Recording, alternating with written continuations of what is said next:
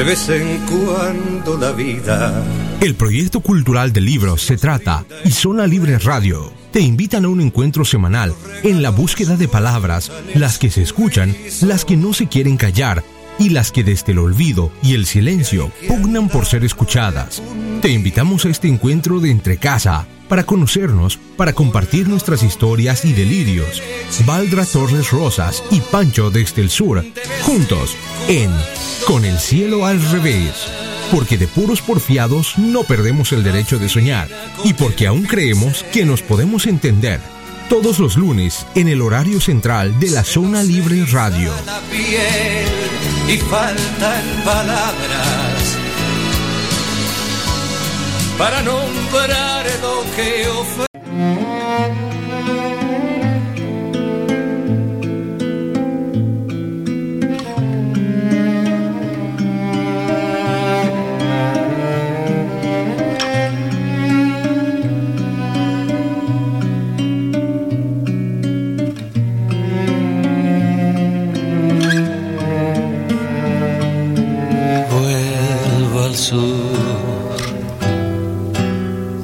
Se vuelve siempre al amor.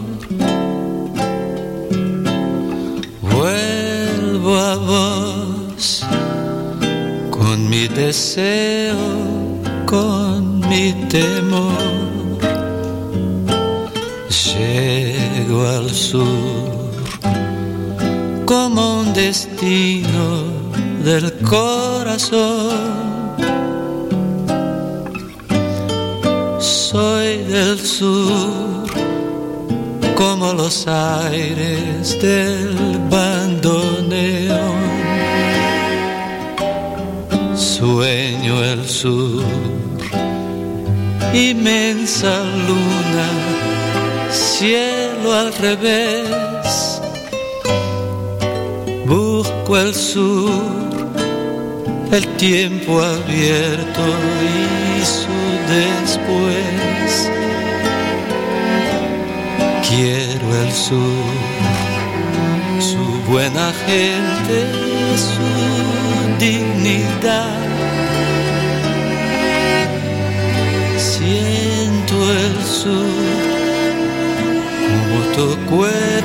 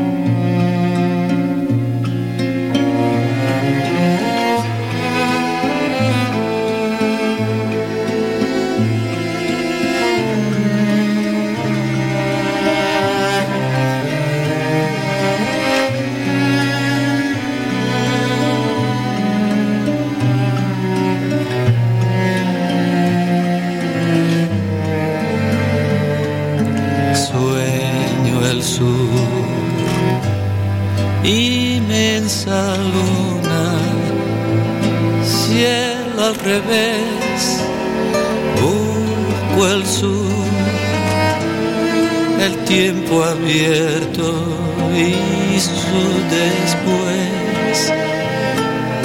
Quiero el sur, su buena gente su dignidad. Siento el sur como tu cuerpo en la intimidad.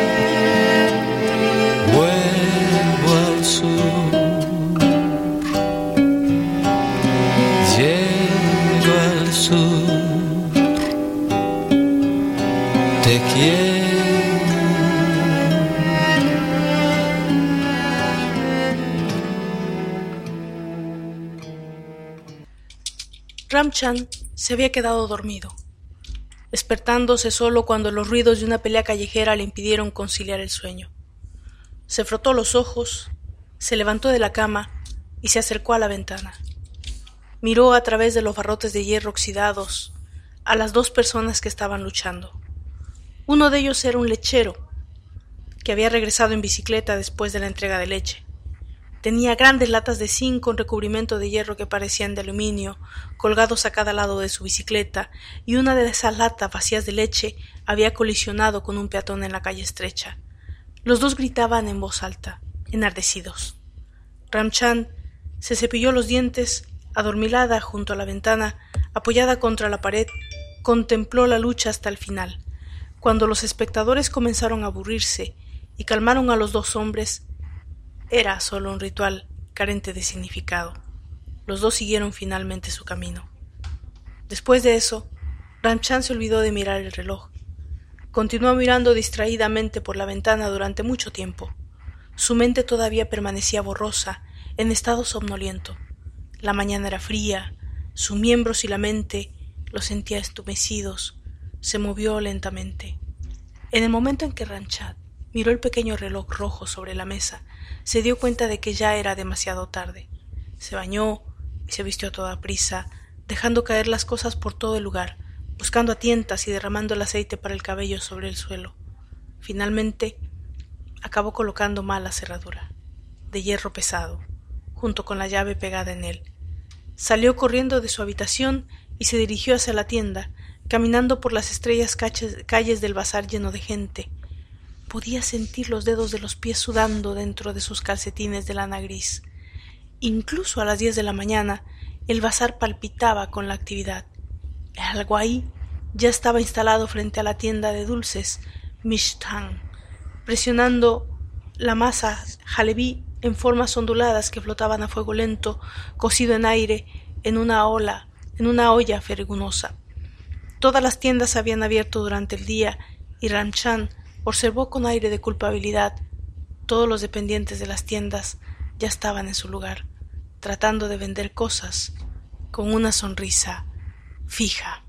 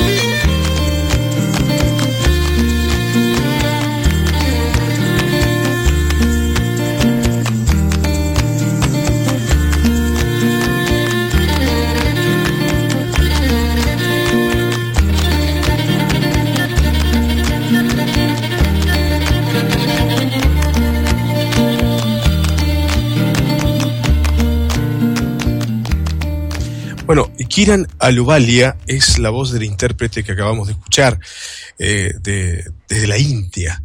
¿verdad? Al igual que el fragmento que Valdra Torres Rosas eh, nos compartió al principio, que es un fragmento del libro El vendedor de saris, de la escritora india Rupa Bhagwag, que vive y trabaja en Arixar, en Punjab. En el 2004 publicó justamente El vendedor de saris, esa novela que María Isabel Peláez Pérez acaba de publicar la tapa, el en el em, grupo de libros se trata, donde explora su ciudad natal y la dinámica de clase de la India y con la que realizó un magnífico retrato de la sociedad de su país. En el 2012 publica su segunda novela, Dime una historia. Actualmente, perdón, se encuentra a punto de publicar su tercera novela. Pero este fue el comienzo que queremos darle, un comienzo distinto a, Con el cielo al revés, este, así que bienvenidos todos a este programa. Valdra, muy buenas noches, muchas gracias por el fragmento que compartiste. No, gracias a ti mm, por, por compartir, por hacérmelo compartir, así que buenas noches a todos, bienvenidos a nuestro programa de esta tarde que que nos, nos, nos tiene en un, en un velo de misterio desde la, la, tarde de ayer en que lo promocionaste por ahí. Así que toda la gente que está conectada, sean ustedes bienvenidos a la zona donde vives en total libertad. Aquellos que no están en nuestra página de Facebook, por favor, acérquense a nuestro grupo, perdón, a nuestro grupo de Facebook o a nuestra página de Facebook en la zona libre radio, nuestro grupo de Facebook de libros se trata y por ahí les damos acceso para que puedan compartir con nosotros y dejarnos sus opiniones, sus comentarios, sus saludos o todo lo que nos quieran mencionar con respecto al programa de hoy. Así que buenas noches Pancho, buenas noches Maritza, buenas noches Marcelo, buenas noches Maite, buenas noches todos. buenas noches unos cuantos que andan por ahí, bienvenidos sean todos. Bueno, el siguiente enlace musical, te cuento un poquito, Valdra, es un poema de José Asunción Silva. José Asunción Silva fue un poeta colombiano que vivió solo 30 años nada más. Nosotros habíamos hecho hace, hace tiempo, hace cuestión de tres o cuatro años, un especial sobre él, porque su obra es magnífica, se suicidó teniendo 30 años. Creo que lo hicimos justamente en un contenido que era Los escritores y los poetas suicidas, y donde hablábamos de José Asunción Silva, que, eh, entre otras cosas, eh, aparte de la desgracia de que sus familiares fallecieron en accidentes siendo él muy joven, con lo cual se tuvo que encargar también de, la empresa familiar, eran comerciantes eh, su familia. Aparte de eso, él, en un viaje en barco, él eh, llevaba toda su obra, toda su obra, todo lo que había escrito, novelas, etcétera, etcétera, todos sus manuscritos en una valija y el barco se sobra y pierde absolutamente toda su obra, con lo cual que hay una profunda depresión. Pero más allá de eso, este, este poema, que para mí es hermoso, Cápsulas, es más hermoso aún en la musicalización e interpretación del tacuaremboense del uruguayo Eduardo Darnoyans.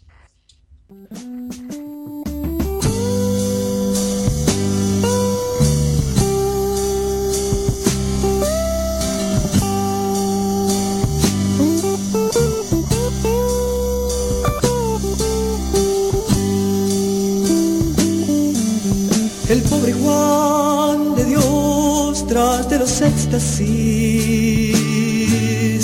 del amor de Aniceta fue infeliz. Pasó tres meses de amarguras graves mientras lento sufrir se curó con copaiba y con las cápsulas de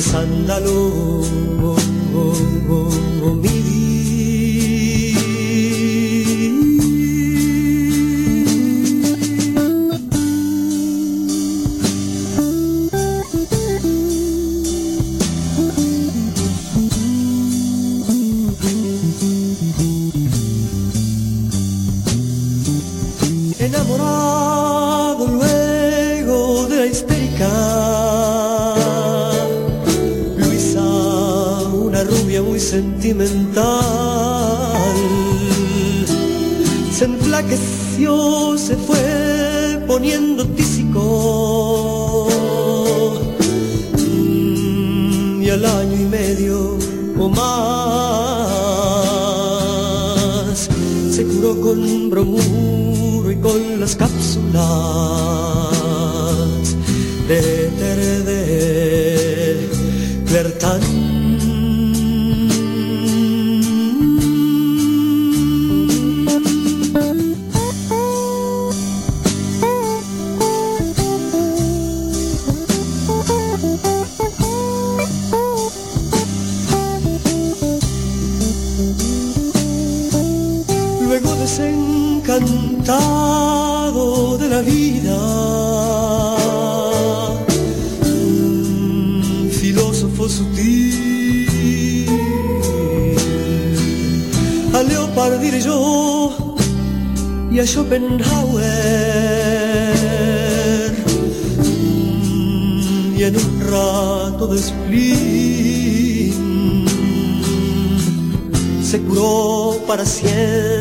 con las cápsulas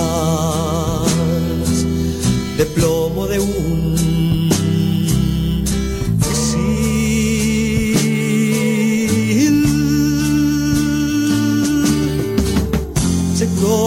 para siempre con las cápsulas de plomo de un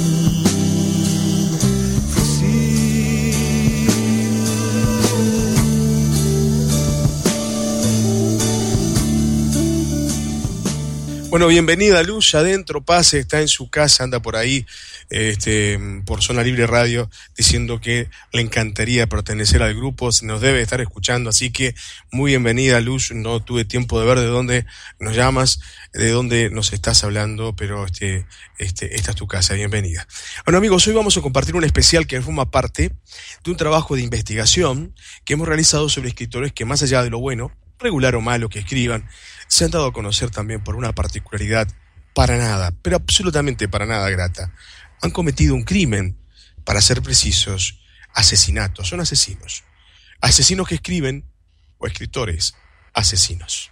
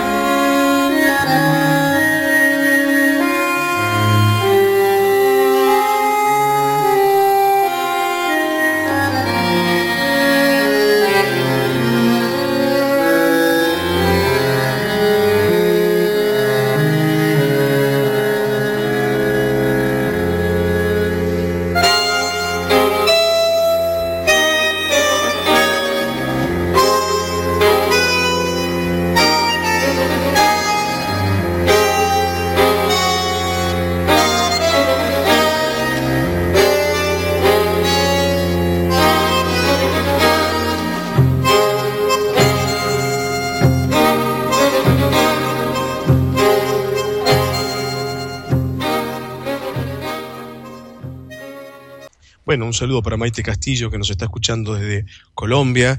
Un saludo grande también para eh, esta señora Luz que recién acaba de ingresar, que no sé desde, dónde nos está escuchando, quizás ahora nos, ella nos diga y nos cuente.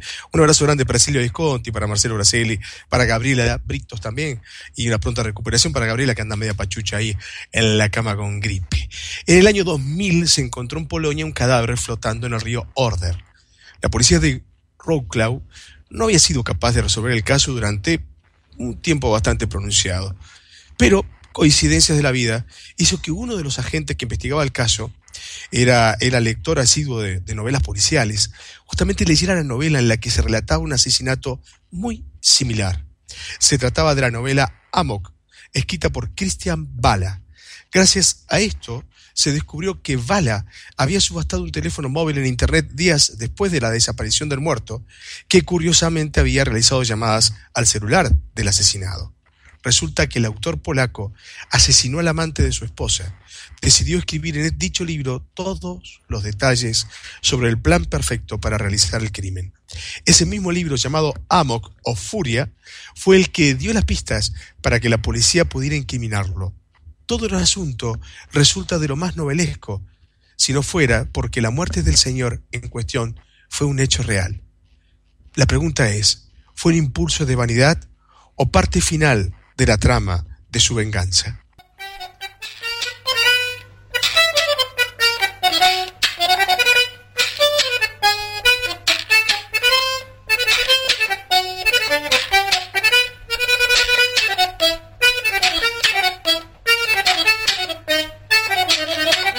Música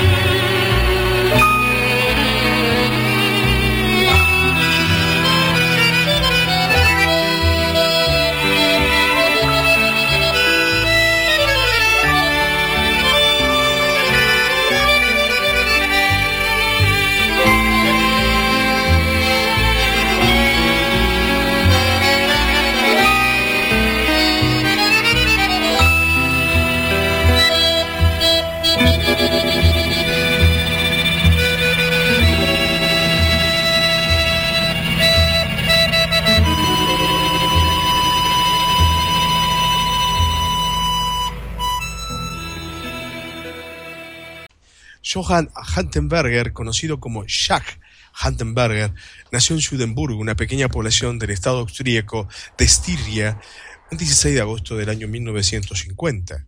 Su madre era una joven oriunda de Viena y su padre era un soldado norteamericano destacado en una base militar en Austria. Durante su juventud mostró una gran tendencia a la violación de prostitutas, algo que muchos autores relacionan con la actividad que justamente ejercía su madre, ya que ésta también era prostituta.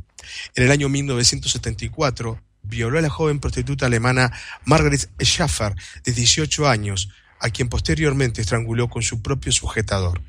Jack fue capturado al día siguiente gracias a dos testigos que lo habían visto y fue llevado ante el juez. Fue hallado culpable, fue condenado a cadena perpetua, algo que en la Austria de aquellos tiempos se traducía en los 25 años de prisión máxima que estaban contemplados en la Constitución. Durante su estancia en la cárcel, mostró un comportamiento ejemplar y dio rienda suelta a su gran pasión, según su propia palabra, por supuesto, que no era otra cosa que la literatura. En la cárcel escribió varios cuentos cortos, algunos poemas, obras de teatro que los internos significaban y hasta incluso una autografía llamada Purgatorio, un viaje a la cárcel. De hecho, por escribir en sus circunstancias, la prensa le puso el apodo de El poeta de la muerte. Sus cuentos rebasaron los muros de la prisión y llegaron a gozar de notoria popularidad, lo que, sumado a su óptimo comportamiento, fue el detonante para que se iniciasen campañas en pro de su liberación. Llama la atención que incluso se vinculasen a estas campañas la escritora Elfried Jelinek, una feminista declarada que incluso llegaría a ganar el Premio Nobel de Literatura en el año 2004. Finalmente, y ante la enorme presión mediática, se revisó su caso y los jueces llegaron a la conclusión de que Jack estaba plenamente rehabilitado. El día 23 de mayo del año 1990, fue puesto en libertad y presentado como un modelo del éxito en la rehabilitación de delincuentes por parte del sistema penal austríaco. En el año 1991 fue contratado por un periódico vienés para cubrir crímenes en Los Ángeles y también para hablar sobre las diferencias entre la prostitución europea y la prostitución en los Estados Unidos. Dada su notoriedad en la época, las autoridades norteamericanas le brindaron un gran apoyo, permitiéndole acompañar a patrullas e incluso tener acceso a expedientes criminales vetados a otros periodistas. Durante su breve estancia en los Estados Unidos, Jack escribió artículos sobre los asesinatos de tres prostitutas, Shannon Hesley, Irene Rodríguez y Sherry Ann Long. Estas jóvenes habían sido violadas violentamente y posteriormente asesinadas con sus sujetadores. Esto comenzó a levantar amplias sospechas sobre el señor Hantenberger, dado que él mismo había cometido un crimen exactamente igual años antes, y además en ese mismo año se descubrieron hasta seis prostitutas asesinadas de igual manera en la antigua Checoslovaquia, hoy dividida entre la República Checa y Eslovaquia, y en Austria también. Se emitió entonces una orden de arresto, pero cuando fueron a su casa Jack había desaparecido. La policía estadounidense y el FBI se pusieron en contacto con la Interpol para atraparle y fue visto en varios países europeos, en Canadá y en numerosos estados de los Estados Unidos. Jack enviaba cartas a los periódicos austríacos desde diversos lugares proclamando su inocencia, pero finalmente fue apresado en Miami el 27 de febrero del año 1992. Tras un acuerdo entre Austria y los Estados Unidos, Jack fue deportado a su tierra de origen para ser juzgado allí, ya que el mayor número de crímenes se había cometido justamente en aquel país. Se le acusó formalmente de 11 asesinatos y finalmente fue hallado culpable de 9 de estos 11 por el jurado. El 29 de junio del año 1994 fue condenado a cadena perpetua sin posibilidad de libertad condicional. Tras ser conducido desde el juzgado a la prisión de Gras-Carlot, esa misma noche utilizó los cordones de sus zapatos y el cordón de un chandal para suicidarse, exactamente igual que como había matado a las prostitutas, o sea, a sus víctimas. Según el Código Penal vigente, cuando se dictó sentencia, ya que Johann Hattenberg había muerto antes de poder recurrir esa misma sentencia, y a pesar de ser culpable, según esta, oficialmente está considerado como inocente. O sea, falleció antes de que lo juzgaran que le dieran la sentencia final. El actor y productor inglés John Malkovich lo tomó como fuente de inspiración para una obra de teatro suya, afirmando desdeñosa y socarronamente lo siguiente sobre el asesino y su producción literaria. Sí, Weger era un psicópata, pero hubo quien dijo que había que dejarlo libre porque tomó cursos de escritura. aunque para mí nunca fue un buen escritor. Era una papa caliente entre la izquierda y la derecha. Imagina que alguien te dice que los árboles delante de tu casa están enfermos. La izquierda dice, hay que alimentarlos, darles agua. La derecha dice, hay que arrancarlos para que no contagien a los demás. Yo en cambio me pregunto, ¿por qué ha venido una persona a contarme que las plantas están enfermas?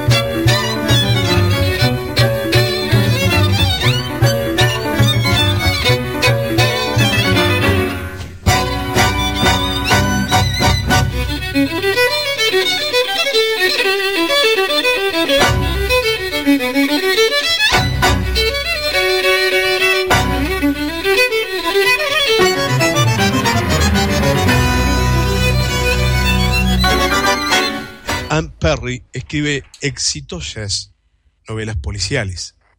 Pero cuando tras sus ojos azules, sus profundos ojos azules, eh, buscas la sombra de un crimen, no persigues exactamente una ficción. En su caso, la realidad es mucho más poderosa que cualquier argumento inventado. Ella fue una asesina. En el año 1957, cuando tenía 15 años, junto a su amiga Pauline, mató a la madre de esta, o sea, a la madre de Pauline. Al parecer los padres de ambas estaban preocupados porque la relación entre estas dos muchachas fuera algo más que de amistad y resolvieron separarlas. Y el plan de ellas era matar a la madre de la amiga, que pareciera un accidente, y fugarse juntas a otro país. Esto ocurrió en Nueva Zelanda. Allí golpearon con unos ladrillos la cabeza de la víctima hasta quitarle la vida. El crimen conmocionó a la sociedad del lugar y las dos adolescentes, que debido a su edad se salvaron de la pena de muerte, fueron condenadas a cinco años y medio de prisión. Luego, nuestra protagonista, cuyo verdadero nombre es Juliette Hulme, lo cambió por el de Anne Perry. Comenzó una nueva vida, se convirtió en escritora de novelas policíacas y se hizo famosa. Y de pronto, hace pocos años, el estreno de una película de horror y de sexo, Criaturas Celestiales, basada en aquel lejano suceso, puso en marcha el pasado y desveló que la escritora Anne Perry, interpretada en la película por Kate Weasley, era en realidad una de las autoras del crimen. En ese momento pensé, dice ella, a los 60 años, que todo regresaba de nuevo, que mi vida se iba a arruinar para siempre. Fue uno de los momentos peores de mi existencia. Sin embargo, nada de eso ocurrió. Recibió el apoyo de cientos de personas, recibió montones de cartas. Ella cree que fue gracias a la ayuda divina y al sugerirle que quizás simplemente la gente resultó ser más generosa de lo que ella esperaba. Insiste tajantemente, ha sido Dios, estoy completamente segura. Han transcurrido varios años desde que el crimen tuvo lugar. Aún resulta atroz imaginar a las dos adolescentes matándolo matando fríamente a la madre de una de ellas. El diario de esta fue la prueba que las incriminó ante la justicia. Sin embargo, Anne Perry piensa que había muchas razones para que ella actuara como lo hizo. Yo tomaba muchas medicinas, estaba muy enferma y cerca de la histeria. Mis padres iniciaban su separación y eso me hacía sufrir mucho.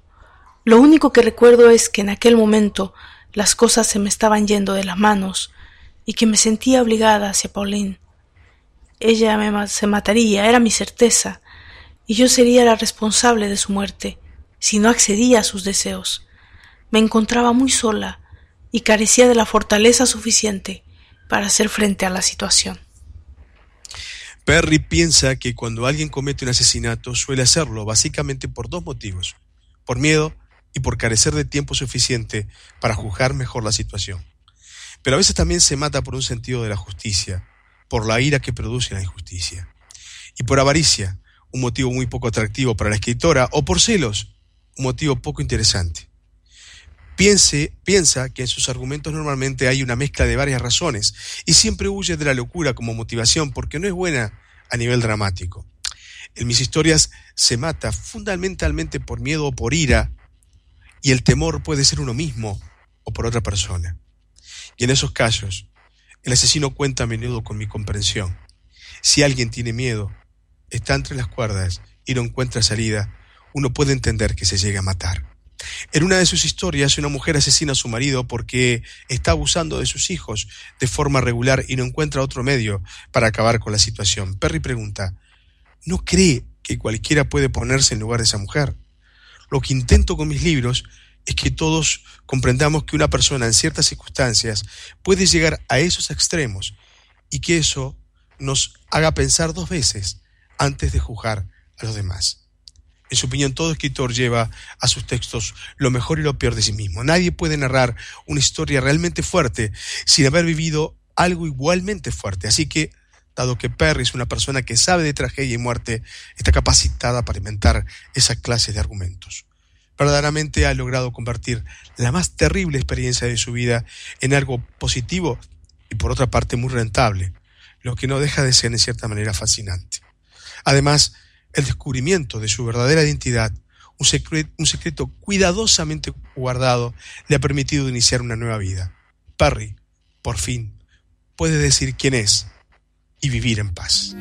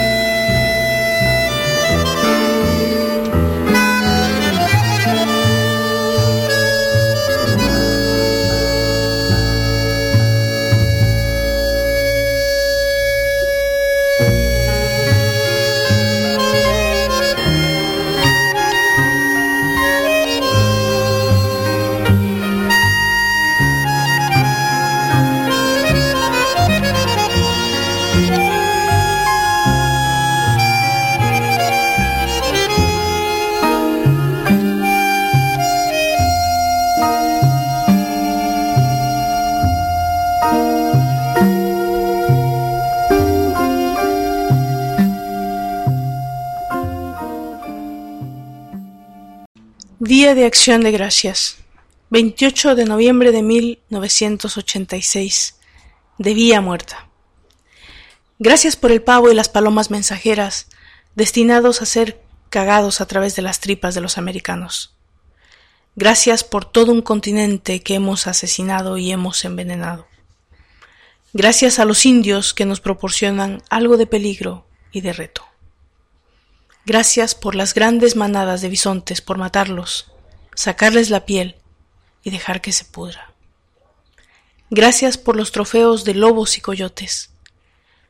Gracias por el sueño americano, por divulgar y falsificar hasta que el fraude salga a la luz.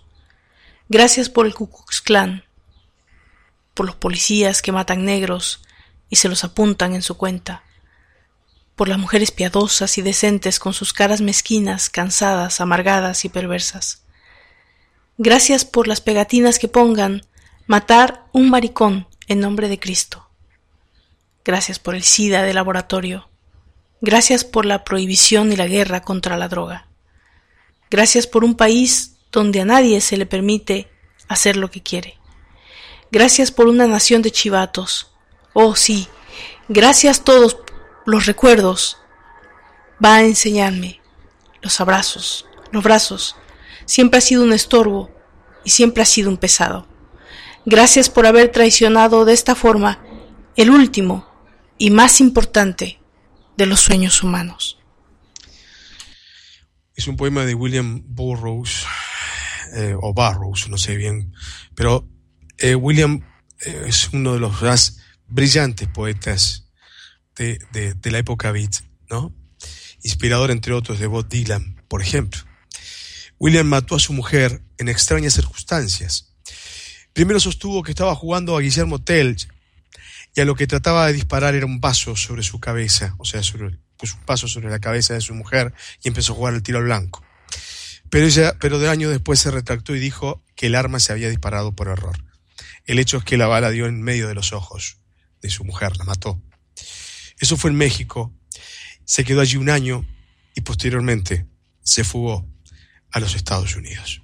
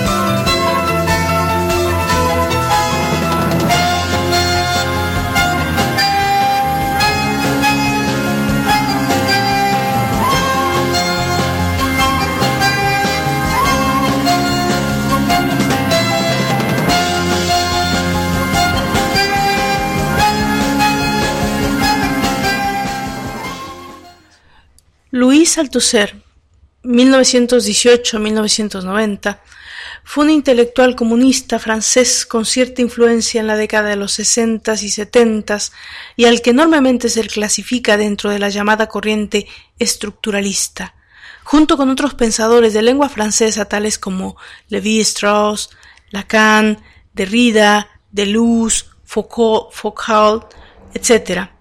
Aunque el propio Althusser nunca aceptó ser calificado como estructuralista, dado lo ambiguo del término y las connotaciones formalistas que tiene contrarias a sus pretensiones de elaborar una filosofía materialista. Luis Althusser se propuso la tarea de devolver al marxismo el carácter científico que sus fundadores, Marx y Engels, quisieron darle, mediante una nueva concepción de la filosofía marxista, a partir de una nueva lectura de las obras de Marx y Engels. El pensamiento de Althusser fue la convergencia de dos vocaciones, la filosofía y la política, la militancia comunista y la lucha contra el capitalismo y la filosofía marxista como arma teórica de lucha política. Althusser tuvo una educación católica y militó en organizaciones cristianas durante su juventud hasta que el cautiverio que sufrió durante la Segunda Guerra Mundial le puso en contacto con militantes comunistas de los que quedó admirado por su coraje y la profundidad y la coherencia de sus convicciones políticas. Pese a que la mayoría de ellos apenas habían nada de filosofía ni de teoría política, por lo que decidió convertirse en un militante comunista y en un filósofo marxista. Pero el filósofo sufría de ataques depresivos que los llevaron a la demencia, producto de las extremas condiciones y de las torturas a las que fue sometido, siendo muy joven en un campo de concentración nazi. Debido a dicha enfermedad mental, en uno de sus últimos y continuos ataques, asesina a una mujer, estrangulándola.